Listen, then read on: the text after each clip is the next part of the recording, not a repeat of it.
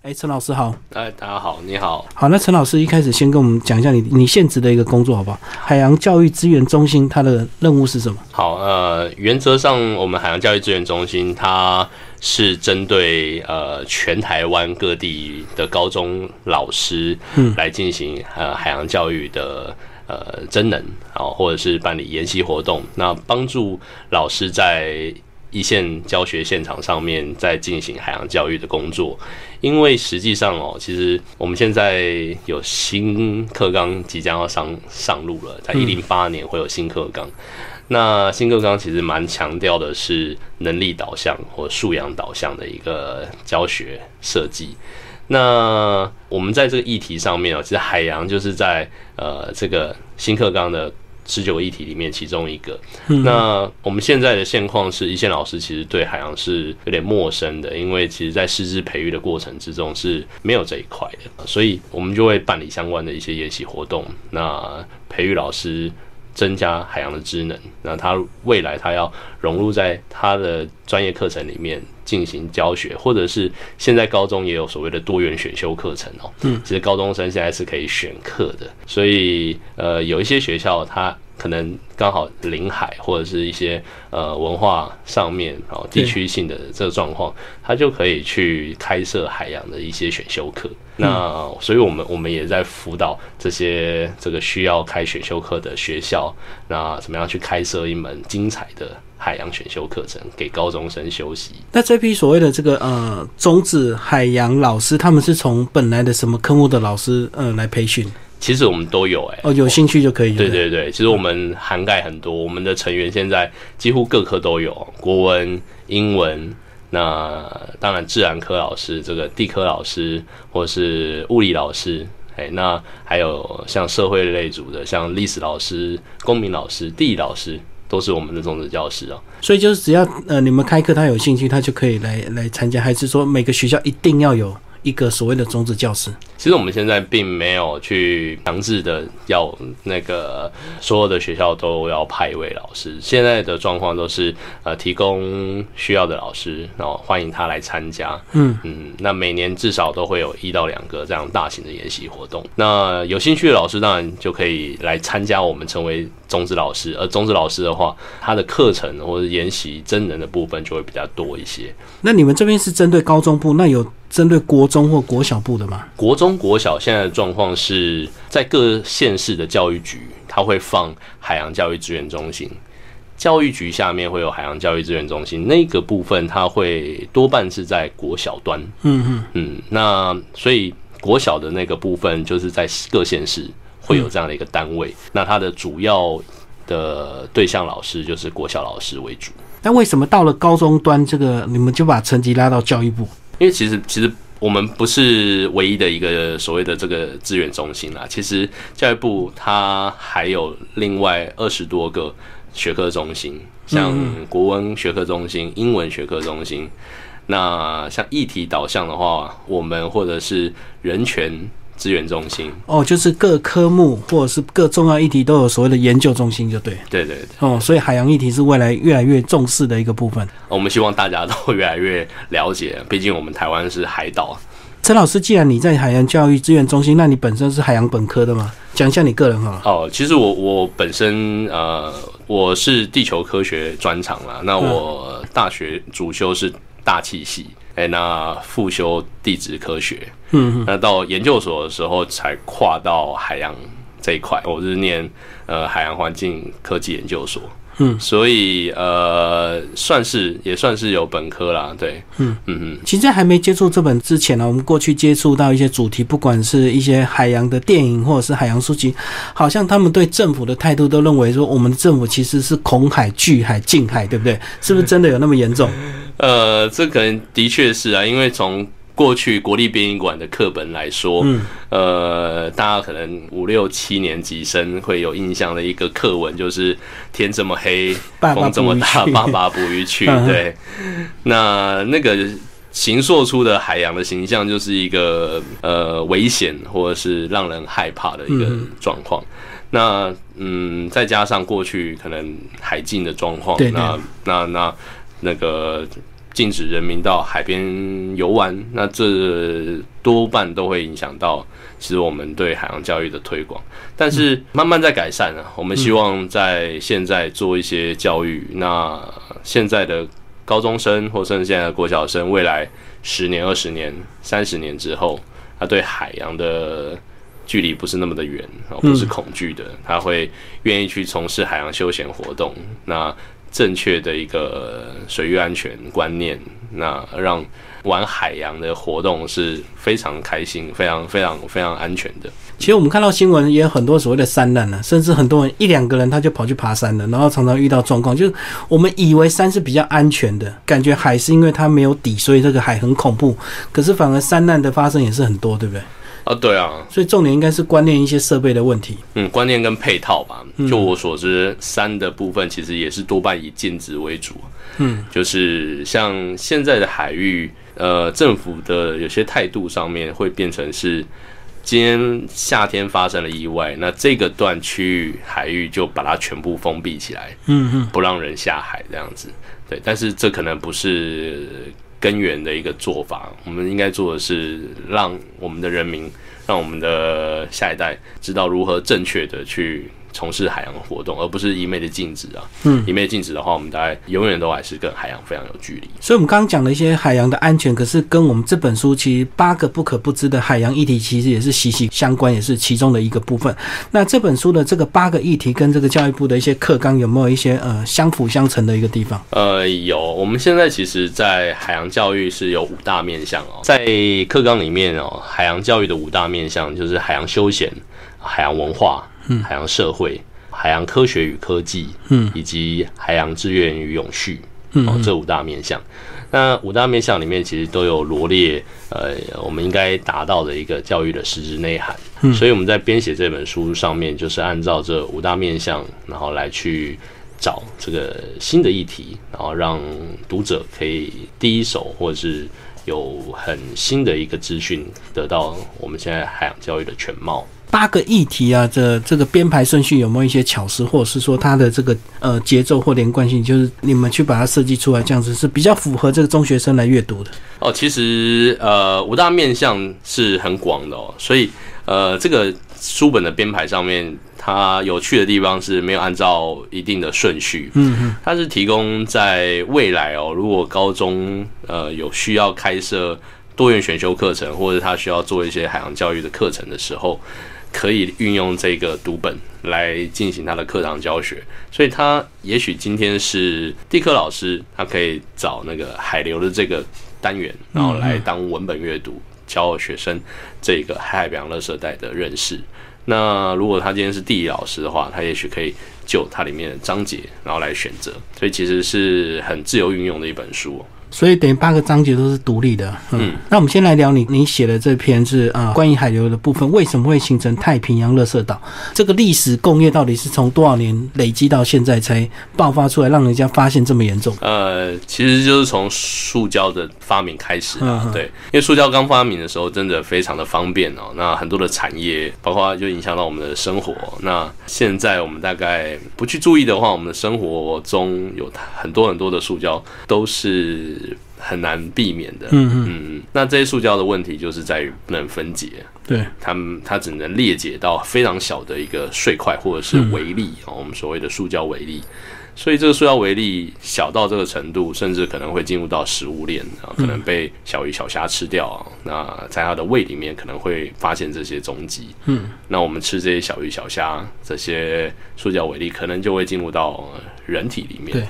那这是一个影响的部分啊，另外一个影响的部分就是在海洋上面这些不可分解的塑胶垃圾慢慢的集中在一起，嗯，因为海流的关系，所以呃，现在估计太平洋上面有非常大的一块海废区域，我们叫它太平洋垃圾带，哦，或者有些人会叫它太平洋垃圾岛，那它的实际深度大概在嗯。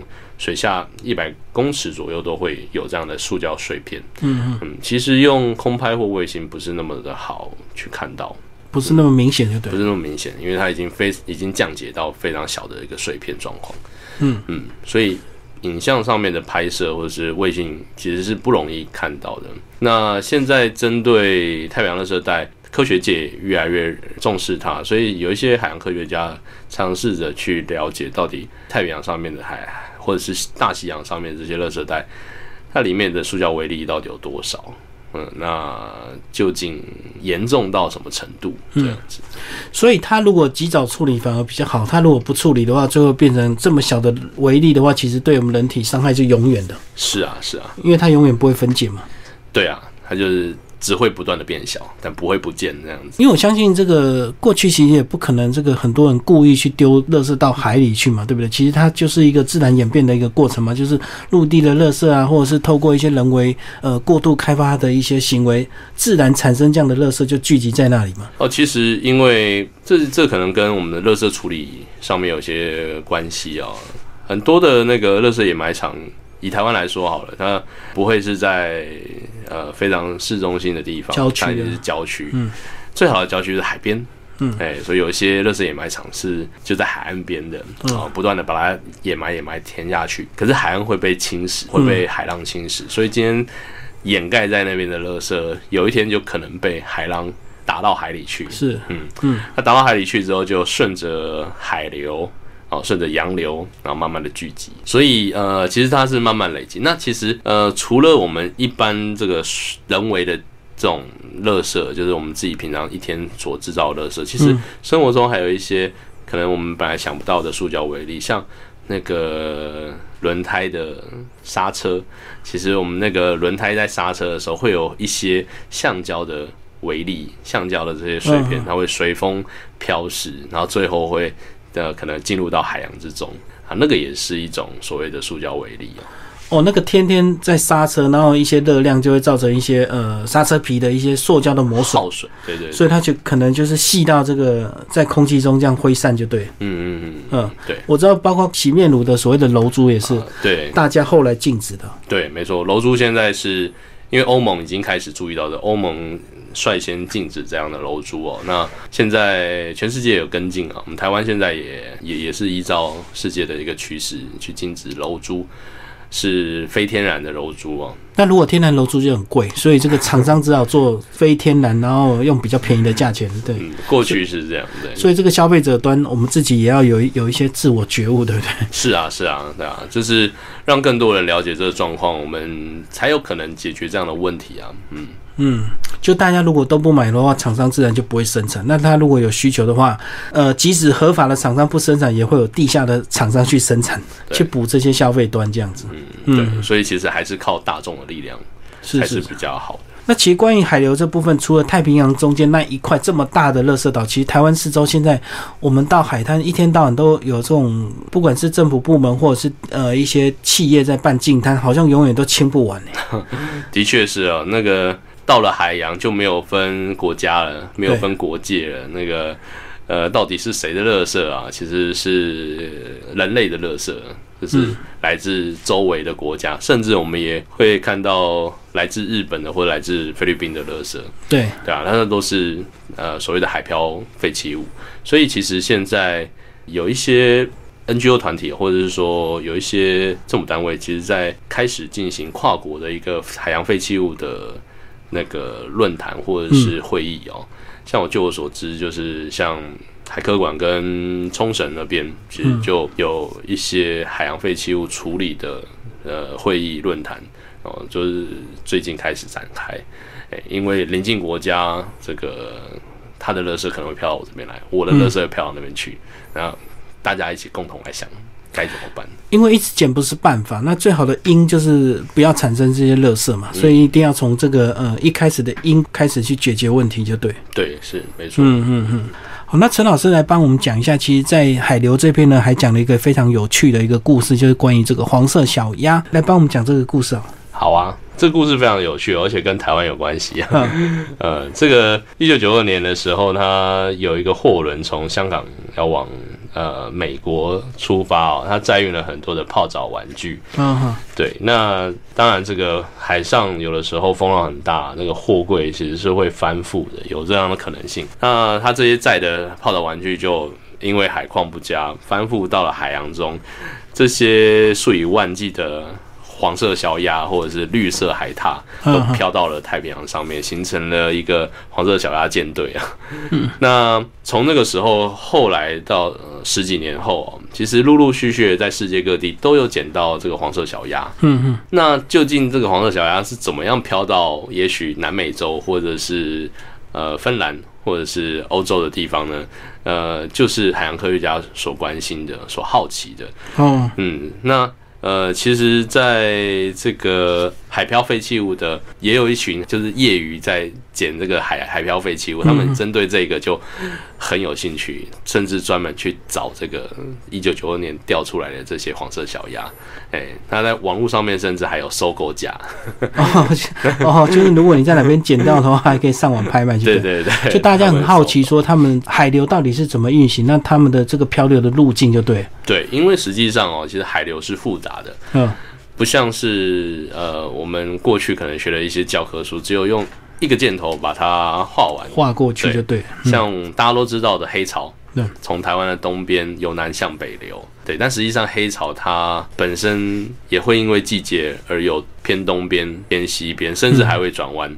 黑潮呃，在日本那边，呃，每隔五六年，它可能会有一个大转弯的状态。嗯，去年呃就发生了这个黑潮大转弯，所以它呃一个海流的转弯，它可能都会对当地的气候或者是当地的呃这个环境或渔业捕捞都会有一些影响。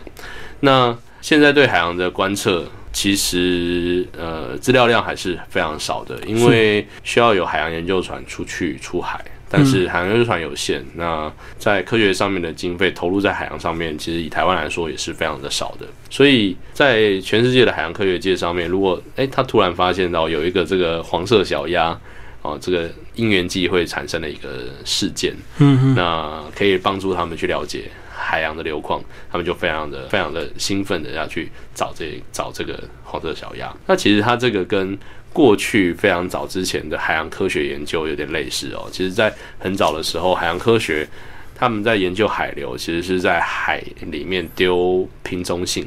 嗯嗯嗯。那丢上千瓶的瓶中性，那看这些捡到回报，哎，对，请你跟我联络，那看它会飘哪里去。那借由这样的方式，就可以知道哦大概的洋流状况。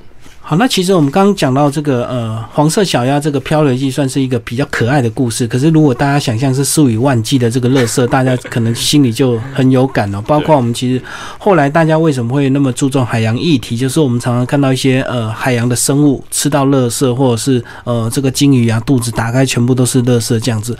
那关于这个部分，我们这个呃。我们自己国家有没有一些比较积极的一个做法，或者是我们我们能够为这个海洋垃圾这部分，我们能够做一些什么处理？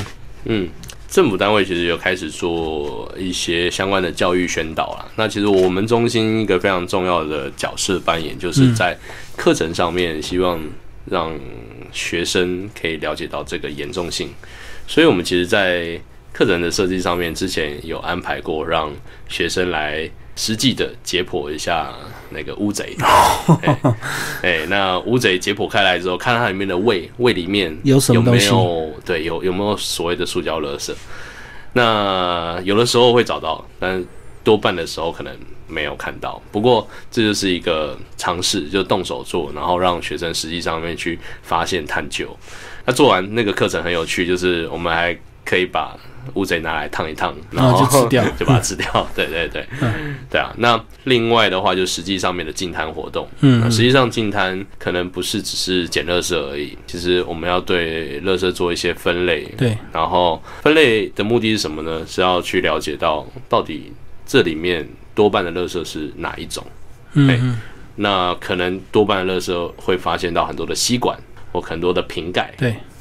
那为什么吸管瓶盖那么多？那就可能是我们使用了太多量。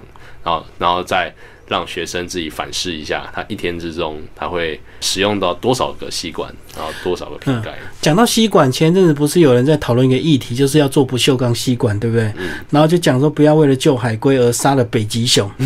然后这个是不是有些人不了解，说奇怪，那个吸管怎么又跟北极熊有关联呢？呃，因为制造产品都需要耗能嘛。对。那今天呃耗能那个那个制造一个不锈钢吸管，它可能会需要。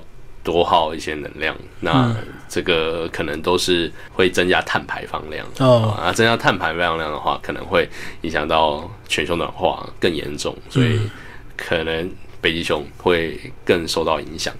但其实这个议题哦，就是争论在不锈钢吸管还是一般吸管上面，它重点不是在这边哦。其实重点是我们如何去珍惜这些。使用的物品，嗯哼，就算它是一个吸塑胶吸管，其实我们也是可以多使用它，就回收还是洗洗可以再次利用。对对对，不要让它成为一次性的物品。嗯，对对，没错。所以呃，不管它是什么材质的，只要我们能够多多的去使用生活中的物品啊，不要让它只有一次的生命，那其实对环境或者对海洋都会有一些帮助的。嗯，其实这个就涵盖生活的。各种物品其实尽量少用一次性的东西，或者是你真的它是一次性的东西，你也可以尽量少拿，或者是把它清洗后再利用。这个不用每次真的用了一次就丢。重点是那个观念的问题啊。嗯，对，嗯，最后陈老师来帮我们总结这本书这个八个海洋议题，呃，是不是你们在精选这八个文章，是不是呃也是蛮蛮伤脑筋的？因为其实海洋的议题的面向非常的大，对不对？这个几乎很多议题都可以列进去。那怎么样去选出这个八个议题？嗯，好，呃，我们的八个议题哦，先跟大家介绍一下。第一个就是海洋休闲的部分，嗯，那如何正确、安全的去青海，其实是非常重要的一个部分哦。嗯，其实说实在的，我小时候也是被长辈时时的告诫说，不要去海边，去海边玩，或者是夏天暑假的时候，或甚至是所谓的鬼月的时候，千万不要到海边玩哦。嗯。但是这样的禁止情况，呃，就导致了我对正确的海域休闲的观念是缺乏的。那当然，如果今天有个机会我到海边玩，那就有可能会发生一些意外。对，嗯，所以我们把它放在第一个部分哦，而且这个一定要让这个我们的学生、我们的下一代去了解到这个重要性。对，哎，那第二个的部分是海权哦。那海权的话，以台湾的。国际地位来说，我们其实是非常劣势的，所以如何让学生了解劣势的情况，那知道劣势，那找到解决的方法，那未来我们才有办法在国际上发生。所以这个海权的部分会谈到经济海域或者岛跟礁差别在哪边。那第三个的话是海洋产业，海洋产业其实对高中生来说其实还蛮重要的。嗯，其实往往高中生在未来的就业上面不会去选择。海洋相关产业，那一方面是他对他不了解，嗯，那一方面是觉得海洋是陌生的，没有了解过，所以就不会去选择这样的职业发展。但其实上，我们台湾的海洋产业是非常强盛的，嗯，比如说像是呃航运这个货柜的进出口。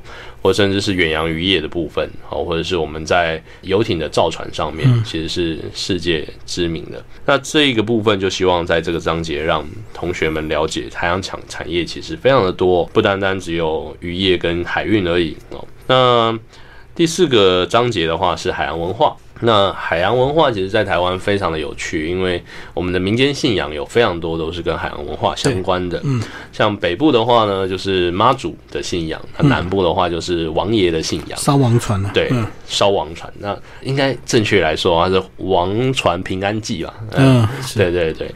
那烧王船只是它其中的一个部分哦。嗯，那实际上，呃，这些。说实在，都可以称得上是联合国的这个文化遗址啊，就是呃无形的这个文化资产。对，所以身在台湾岛上面的每一位同学或者是每一个人啊，其实我们都要去了解他啊，甚至有机会的话可以去认识他。嗯，那第五个的话就是海流的部分哦，就是我刚刚提的那个太平洋热势岛的形成，那这个就比较跟科学相关的。那第六个的话，气候变迁它其实也是跟科学相关，它是跟永续有一些关系。实际上的气候变迁其实不单单只是全球暖化、气温的。变高上上升了，冰块融化这样，不是这样子而已。因为其实海洋也会受到影响，因为呃大气中的二氧化碳增加了，它可能会溶更多的二氧化碳到海洋之中。哦，是，嗯，那海洋之中的二氧化碳溶解量增加，海洋就会变酸，所以海洋会开始酸化。哎，海洋的 pH 值大约是八点多哦，它酸化的话，它可能会往下降，它会影响到珊瑚的生长，或有一些贝类的生长，那它都会影响到海洋生态系。哦，所以呃，整个海洋的环境气候变迁也正在被影响当中。哦，我们都以为只有这个海平面上升的问题，想不到还有这个二氧化碳跑到海水里的问题啊。对，是没错。好，那第七个单元的话，就是海洋能源的部分哦。那呃，实际上我们对海洋的了解跟利用，呃，是还非常少的哦。嗯，所以如果未来要解决能源问题，也许海洋是一个解决方法哦。尤其台湾四面环海，东边有黑潮，嗯嗯，我们也有西边非常强劲的潮汐流。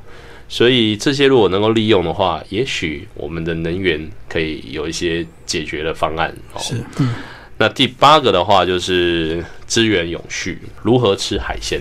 因为有的海洋科学家很悲观的认为，也许在二零五零年，海洋中是没有鱼的。哎，我们可能只会看到水母而已。所以这个永续的部分呢，为了我们的下一代，其实二零五零年非常快哦，今年已经是二零一九年了，对。那只要在三十年之后，我们的下一代，如果听众有小孩的话，他绝对会遇到二零五零年的那个年代。所以很多议题它的严重性，也许在我们这一代看不出来，可是这个经过十年、二十年、三十年，这个很多事情它必然会发生。如果我们大家不注重这个海洋议题的话，所以这也是这个三民书局为什么会精选呃这个八个非常重要的海洋议题哦。啊，今天非常谢谢我们的这个呃陈正章老师为大家介。